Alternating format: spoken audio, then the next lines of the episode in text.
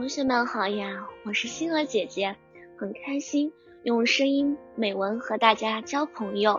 今天星儿姐姐将和大家分享的文章是《啄木鸟》。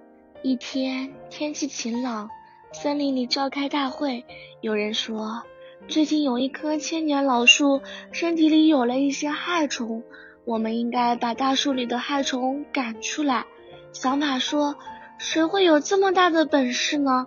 小蜜蜂说：“叫青蛙来吧。”大家听了点了点头。青蛙一到，听别人说他要帮大树治病，他摇了摇头说：“我不会治大树的病。”大家伤脑筋了。青蛙又说：“叫啄木鸟来治吧。”大家听了异口同声地说：“好，我们怎么没想到呢？”啄木鸟听了很有自信地说。治大树的病吗？我还以为治黄鼠狼的病。啄木鸟说着飞到了大树身上，正准备给大树治病时，大树说：“你想干嘛？我可是一棵千年老树啊！”啄木鸟说：“那又怎样？我来给你治病。”大树吃惊地说：“真的？我的病青蛙也治不了，你会治？”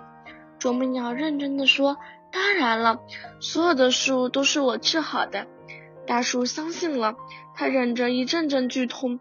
啄木鸟把大树里的虫子一只一只的捉了出来，大树的病好啦。